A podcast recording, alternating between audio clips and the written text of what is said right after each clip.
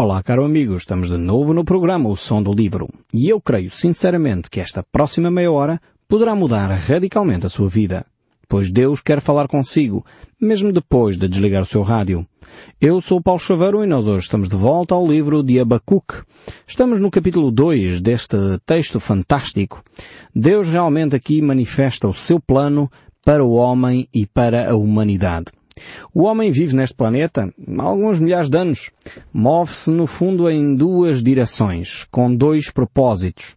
Ele se erga sobre o seu orgulho, e nesse sentido, pensa que não necessita de ninguém para viver a sua vida, rejeita a Deus, vive, no fundo, eh, a seu bel prazer, com autossuficiência, eh, no fundo pensando que ele próprio é um certo Deus, mas esse existir uh, realmente não traz satisfação ao íntimo, não traz uh, satisfação ao homem interior. Por outro lado, existe uma outra forma de viver, uma forma que realmente conduz o homem a uma satisfação, uma paz interior que no fundo todos nós buscamos.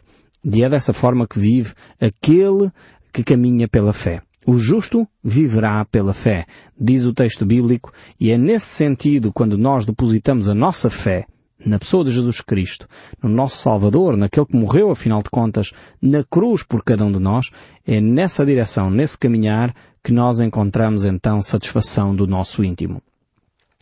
Aqui no livro de Abacuque nós encontramos uh, uh, o Império Babilónico a uh, caminhar na primeira, digamos, na primeira versão que eu apresentei aqui. A versão do orgulho, a versão da autossuficiência, a versão de, do eu sou capaz sozinho, e nesse sentido a Babilónia tinha escolhido esta via, tinha escolhido este caminho. E por causa dessa escolha encontramos vários ais. No último programa uh, nós já vimos os ais uh, que foram proferidos pelo profeta Abacuque uh, relativamente à Babilónia. Encontramos, por exemplo, em Abacuque 2.6, ai daquele que acumula o que não é seu. Até quando? Aí aquele que a si mesmo se carrega de penhores. Aqui temos o primeiro ai uh, referente ao roubo. No fundo, a tirar aquilo que não é seu, aquilo que pertence a outrem. Depois encontramos um segundo ai. É aquele, diz o texto bíblico, ai daquele que junta em sua casa bens mal adquiridos, para pôr em lugar alto o seu ninho a fim de livrar-se das garras do mal. Aqui temos um segundo ai relativamente à corrupção. Primeiro é roubo. Segundo, corrupção. E estas eram de facto as atitudes uh, do Império Babilónico. Depois encontramos um terceiro ai, referindo-se aqui aos bens adquiridos, às atitudes adquiridas uh, por homicídio, por violência, brutalidade. Isso nós encontramos no verso 12 do capítulo 2 do livro de Abacuque. Depois um quarto ai, referindo-se aí à embriaguez e à imoralidade. Mas aqui eu gostava de ler este texto bíblico começando um pouco atrás, no verso 13, onde diz assim este texto bíblico do verso 13, capítulo 2 do livro de Abacuque. Se tiver uma Bíblia perto, recomendava que olhasse para ela. Porque diz assim a palavra de Deus, não vem do Senhor dos Exércitos que as nações labutem para o fogo e os povos se afadiguem em vão? Então aqui temos um texto extremamente interessante. Uh, ou seja, Deus não quer promover o trabalho vão. Deus não quer promover aqueles que trabalham arduamente e nada produzem. Antes, pelo contrário, Deus quer abençoar o trabalho das nossas mãos. E é isso que encontramos aqui neste verso 13. Depois vemos o verso 15. Ai daquele que dá de beber ao seu companheiro. E aqui, como é óbvio, não está a falar de beber água. Eh, não está a falar de alguém que se preocupa em matar a sede a alguém. Não. Aqui refere-se uh, a uma atitude eh, de alguém que intencionalmente uh, convida ou desafia ou leva o seu companheiro à embriaguez. E é realmente uma tragédia esta atitude de desrespeito pelo outro. No fundo, quem faz isso muitas vezes tira proveito, tira benefício depois do facto do seu companheiro uh, estar embriagado, estar sem condições de tomar decisões conscientes. E aqui o texto bíblico refere-se exatamente àquele que dava de beber ao seu companheiro, portanto, embriagava-o para contemplar a sua nudez, para poder se aproveitar sexualmente uh, dessa pessoa. Infelizmente este tipo de comportamento não acabou com os babilónicos. Ainda hoje uh, vive-se uh, situações destas e cada vez mais isto é um reflexo do afastamento das pessoas de Deus. Uh, hoje voltamos a assistir a este fenómeno de pessoas que se aproveitam dos seus companheiros, se aproveitam daqueles que supostamente são seus amigos, para os embriagar, para os drogar, em muitas circunstâncias, e daí uh, tirar proveito sexualmente dessas pessoas. Quantos e quantos jovens e quantos menos jovens vão para noitadas com os seus supostos amigos e no dia seguinte acordam, sem saber muito bem o que é que aconteceu, acordam simplesmente e apercebem-se que estiveram envolvidos uh, sexualmente com algumas pessoas. Em muitos casos, e alguns dos relatos são dramáticos, porque infelizmente essas jovens muitas vezes são violadas por vários parceiros sexuais sem que possam apresentar uma queixa formal. E porquê? Porquê é que não podem fazê-lo?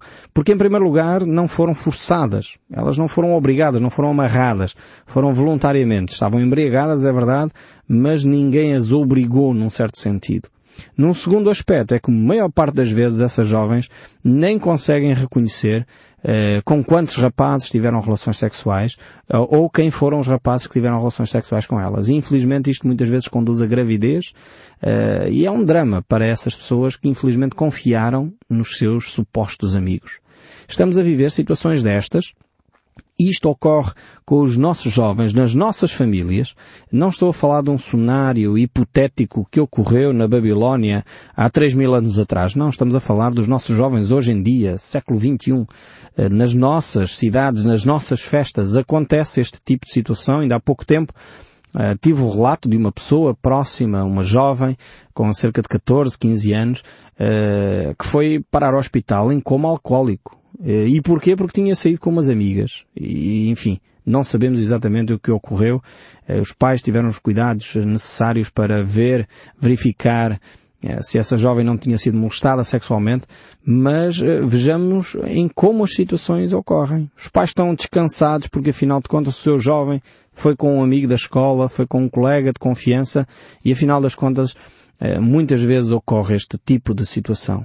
É, é fundamental nós percebermos em que meio nos estamos a mover. Hoje em dia ocorre este tipo de situações nas nossas cidades. É necessário, sem dúvida, tomarmos medidas para proteger de alguma forma os nossos jovens e dar-lhes algumas ferramentas para eles próprios tomarem cautelas e essencialmente quando as, as, festas, as festividades envolvem bebidas alcoólicas ou outras drogas. Muitas vezes hoje as pessoas tomam drogas colocadas num copo de, de sumo uh, por esses supostos amigos e a pessoa de facto fica dopada, fica drogada, sem saber muito bem as atitudes que está a ter. Uh, no fundo, muitas destas atividades e muito deste processo de alcoolismo, de embriaguez, começa por vezes, infelizmente, nas casas dos próprios pais. Um casal que tratava e apoia pessoas com problemas de toxicodependência, eles relatavam que a maioria dos jovens que começaram os seus consumos eh, começaram em festas de família. Começaram por beber bebidas alcoólicas em festas de amigos ou familiares próximos. E isto muitas vezes até os familiares acham engraçado. Riem quando um jovem eh, bebe demais, acham que é uma diversão quando na realidade estamos a destruir a nossa juventude. Estamos a matá-los sem nos darmos conta. E infelizmente a nossa cultura portuguesa tem dedicado muito tempo a este aspecto e achando que isto é um mal que, afinal de contas, não é tão prejudicial assim. Porque começa, muitas vezes, bem cedo, uh, nas nossas casas, este problema do alcoolismo. Uh, eu, quando estava na tropa, lembro-me de um caso Uh, havia vários, mas um caso que eu lidei com mais, mais proximidade, de um jovem que estava praticamente a terminar o seu serviço militar e a sair naquela semana. E então ele, mais uma vez, foi festejar com os seus colegas e saiu embriagado. Só que nessa altura estava de serviço uh, e, e, tinha que fazer o reforço na, no quartel. E estava embriagado. E o facto é que uh, as autoridades, os comandantes lá perceberam isso Uh, e ele teve uma pena de, de, ficar suspenso nessa altura, corria o risco de ficar suspenso exatamente porque estava embriagado em serviço. E quando fui ter com essa pessoa, perguntou, então, mas como é que tu fazes uma coisa destas? Uma semana de saíres uh, do quartel, vais fazer uma coisa dessas? E ele disse, mas qual é o problema de beber? Desde os seis anos de idade que bebo. Antes de ir para a escola bebia sopas de cavalo cansado, aquele, aquela bebida que em alguns locais é, é pão misturado com vinho e dava-se às crianças. Estamos na nossa sociedade, em Portugal, século XXI, pessoas que se dizem desenvolvidas, pessoas que se dizem cidadãos europeus, a viver atitudes destas e não nos apercebemos dos prejuízos que isso causa a uma criança. Hoje é um dado adquirido, toda a gente tem acesso a essa informação, uh, que o corpo humano não consegue processar, destilar o álcool até aos 18 anos de idade. E, no entanto, nós eh, colocamos as nossas crianças, os nossos jovens, confrontados com a realidade do álcool, da cerveja, infelizmente, muito antes destas idades. Nós, como educadores, temos que tomar medidas preventivas, tomar medidas rigorosas para proteger os nossos jovens. Pelo menos mais que não seja pelos aspectos científicos, pelos aspectos físicos e o prejuízo que o alcoolismo provoca na nossa sociedade. Então é algo que aqui na Babilónia era também um problema sério e Deus reflete aqui esse ai que ele utiliza esta expressão com o Abacuque uh, exatamente por causa deste problema. E no verso 15 vemos que o alcoolismo conduz também à imoralidade. E foi exatamente isso que estivemos aqui a falar, uh, percebendo nós que eh, essa vida eh, de alcoolismo conduz a um desleixo de alguma forma em termos de, de vida ética, em termos de vida uh, moral, começa a afrouxar a moralidade, porque afinal de contas a pessoa já não está muito consciente do que está a fazer. Então o verso 15 começa por dizer, ai daquele que dá de beber ao seu companheiro, que foi o texto que nós analisámos, misturando a bebida o seu furor e o que embebeda para lhe contemplar as vergonhas. Portanto, é esta ideia de, de intimidade sexual sem que o outro uh, esteja consciente do que está a acontecer. No verso 16, será farto de opróbrio em vez de honra. Bebe tu também e exiba a tua incircuncisão. Chegará a tua vez de tomares o cálice da mão direita do Senhor e ignomínia cairá sobre a tua glória. Então Abacuque de alguma forma torna-se aqui o porta-voz de Deus e desmascara uh, completamente este tipo de atitudes uh, que o povo na Babilónia estava a ter. Aqui de alguma maneira ele dá razões também para a queda uh, da Babilónia, sendo uma delas, de facto, a embriaguez. E eu creio que nós, portugueses, precisamos realmente de parar um pouco, fazer uma certa reflexão sobre a nossa conduta, sobre a nossa forma de ser e de estar como povo português. Nós dizemos uh, um povo cristão, não é? O nosso povo uh, diz-se cristão em 98% da população, mas depois verificamos que às vezes até líderes religiosos se encontram embriagados. Isto não pode ser. Há qualquer coisa de muito errado neste tipo de procedimento.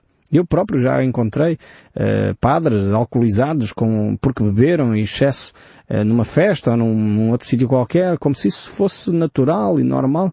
Temos que ter algum cuidado, temos que ter uma ética, mais que não seja para ficarmos sóbrios, para sabermos exatamente o que estamos a fazer. Uh, eu já tenho falado aqui várias vezes no, no programa sobre os prejuízos que o alcoolismo produz. Prejuízos económicos, prejuízos familiares, eh, acidentes nas estradas. Enfim, a lista é infindável. E é necessário realmente termos muito mais atenção eh, a estes consumos, seja de álcool, seja das drogas, e às vezes há drogas, enfim, legais, que as pessoas vão tomando fármacos legais que a pessoa toma e que realmente altera o comportamento da pessoa também. Temos que ter muita atenção a estes aspectos. Deus quer nos libertar inclusive eh, de vícios que nos conduzem a uma escravidão. E é no fundo o que faz os vícios. Deus quer nos libertar. E aqui Deus repara, faz esse reparo à nação da Babilónia. Mas o verso 17 prossegue e diz, porque a violência contra o Líbano te cobrirá e a destruição que fizeste dos animais ferozes te assombrará por causa do sangue dos homens e da violência contra a terra, contra a cidade e contra todos os seus moradores. A violência é uma outra consequência, então, eh, que nós vemos aqui, pelas quais Deus faz um reparo à Babilónia. Mas, ao mesmo tempo, a consequência é também um ato eh, que muitas vezes uh, surge da embriaguez, surge do, facto da pessoa não estar consciente dos seus atos. Quantas vezes zaragatas surgem porque dois alcoólicos, dois embriagados estão a discutir às vezes coisas que não fazem sentido nenhum. Uh, discutir porque o céu está azul, ou o mar está não sei quantos, ou o Benfica ganhou, ou o Sporting perdeu, e vão dali e fazem uma discussão e entram em grandes confusões. A violência, muitas vezes, consequência também da embriaguez. É necessário uh, realmente tomarmos muita atenção quanto ao excesso do consumo de bebidas alcoólicas. E depois diz aqui o texto bíblico, prossegue no verso 18, que aproveita o ídolo, visto que o seu artífice o esculpiu. E a imagem de fundição mestra de mentiras para que o artífice confie na obra fazendo ídolos mudos? Ai daqueles que diz à madeira, acorda, e à pedra muda, desperta. Pode o ídolo ensinar? Eis que está coberto de ouro e de prata, mas o seu interior não há fogo nenhum. O Senhor, porém, está no seu santo templo, cale-se diante dele toda a terra vemos aqui mais um dos aspectos terríveis da nação uh, da Babilónia. Se por um lado a embriaguez era algo muito marcante naquela cultura, por outro lado temos aqui um pecado bem maior, podemos dizer assim. É o pecado da idolatria.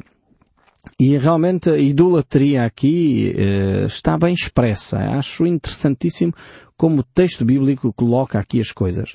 Quantas vezes, até na nossa sociedade, verificamos pessoas eh, que dobram os seus joelhos diante de imagens, imagens bonitas. Aqui falam de imagens cobertas de ouro e de prata, mas diz aqui o texto bíblico de uma forma lindíssima, no seu interior não há folgo nenhum. E este é um facto relativamente a muitas imagens que encontram-se expostas no nosso país. Temos muitas imagens deste e daquela pessoa, desta e daquela personagem, onde as pessoas fazem peregrinações de doutores e de médicos, de pessoas que alteraram de alguma forma o curso de alguém e a pessoa começou a idolatrar aquela, aquela entidade, aquela pessoa, aquele ser, mas na realidade aquela imagem, aquele, aquela estátua, eh, no seu interior não há fogo algum.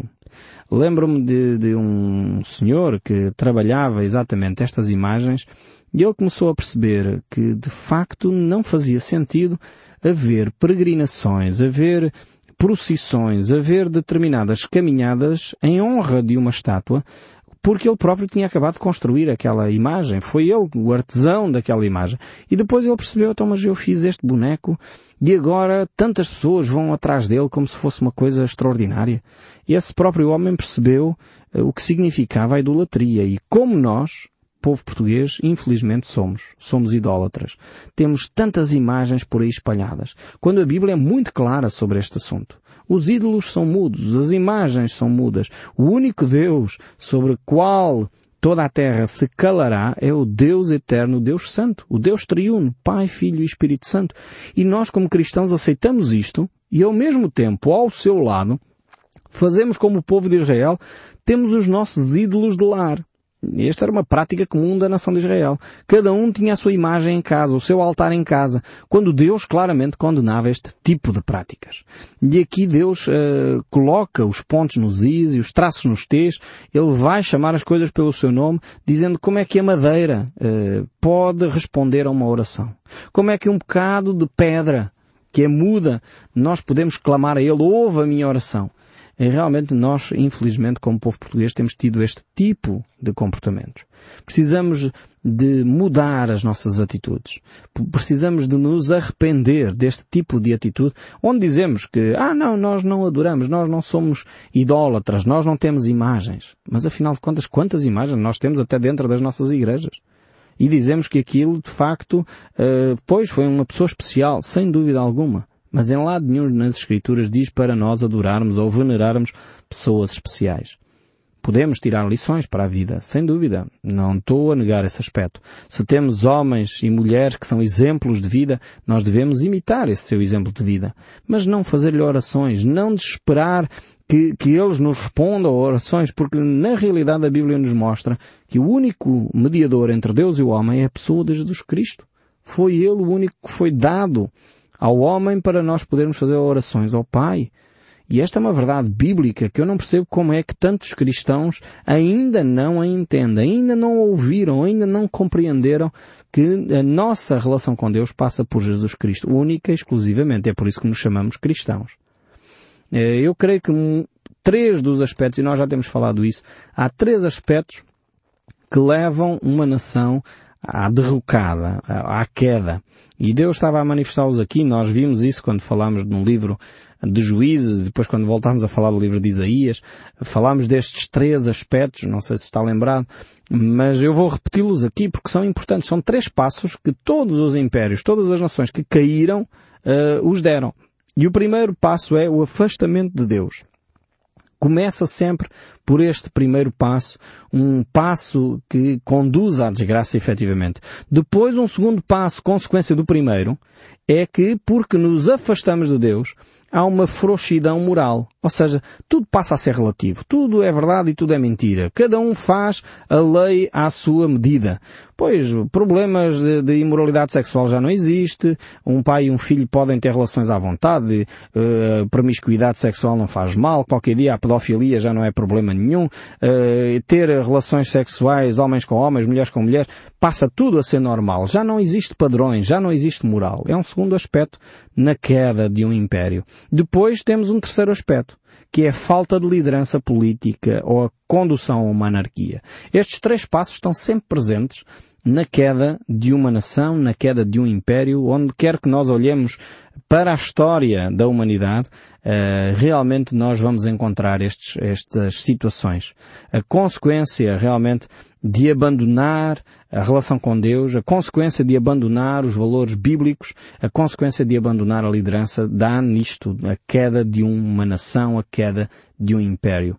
Um senhor chamado James Reston, um político americano, ele disse, pela primeira vez desde que a Segunda Grande Guerra terminou, começam a surgir dúvidas de que o homem moral, sem Deus, seja realmente capaz de trazer soluções para a humanidade, quer a nível político, quer a nível social ou económico. E eu tenho que concordar efetivamente com esta declaração. Porque começamos hoje a ver, e hoje começa a ter tema de conversa, as crises económicas, a fome no mundo, a subida dos preços de uma forma alarmante, a subida dos impostos, e realmente os homens até podem ter boas intenções. Mas o ser humano sem Deus está destinado à queda. Precisamos voltar às bases do Evangelho. Precisamos voltar àquilo que marcou a nossa nação. Precisamos de voltar ao cristianismo vivo, verdadeiro, a um cristianismo genuíno, alicerçado na palavra de Deus, para fazermos a diferença e deixarmos que Deus efetivamente manifeste a sua glória. E como diz o verso 20 deste capítulo 2, o Senhor, porém, está no seu santo templo, cale-se diante dele toda a terra. Quando Deus manifesta o seu poder, a única resposta possível de cada um de nós é o silêncio. E que o nosso Deus nos ajude cada vez mais a estar em silêncio e a ponderar bem sobre as nossas atitudes e as nossas motivações. Talvez encontremos respostas que muitas vezes queremos silenciar, mas que são as respostas que farão a diferença na nossa nação. Que o nosso Deus efetivamente continue a falar conosco, mesmo depois de desligar o seu rádio. Que Deus o abençoe ricamente e até ao próximo programa.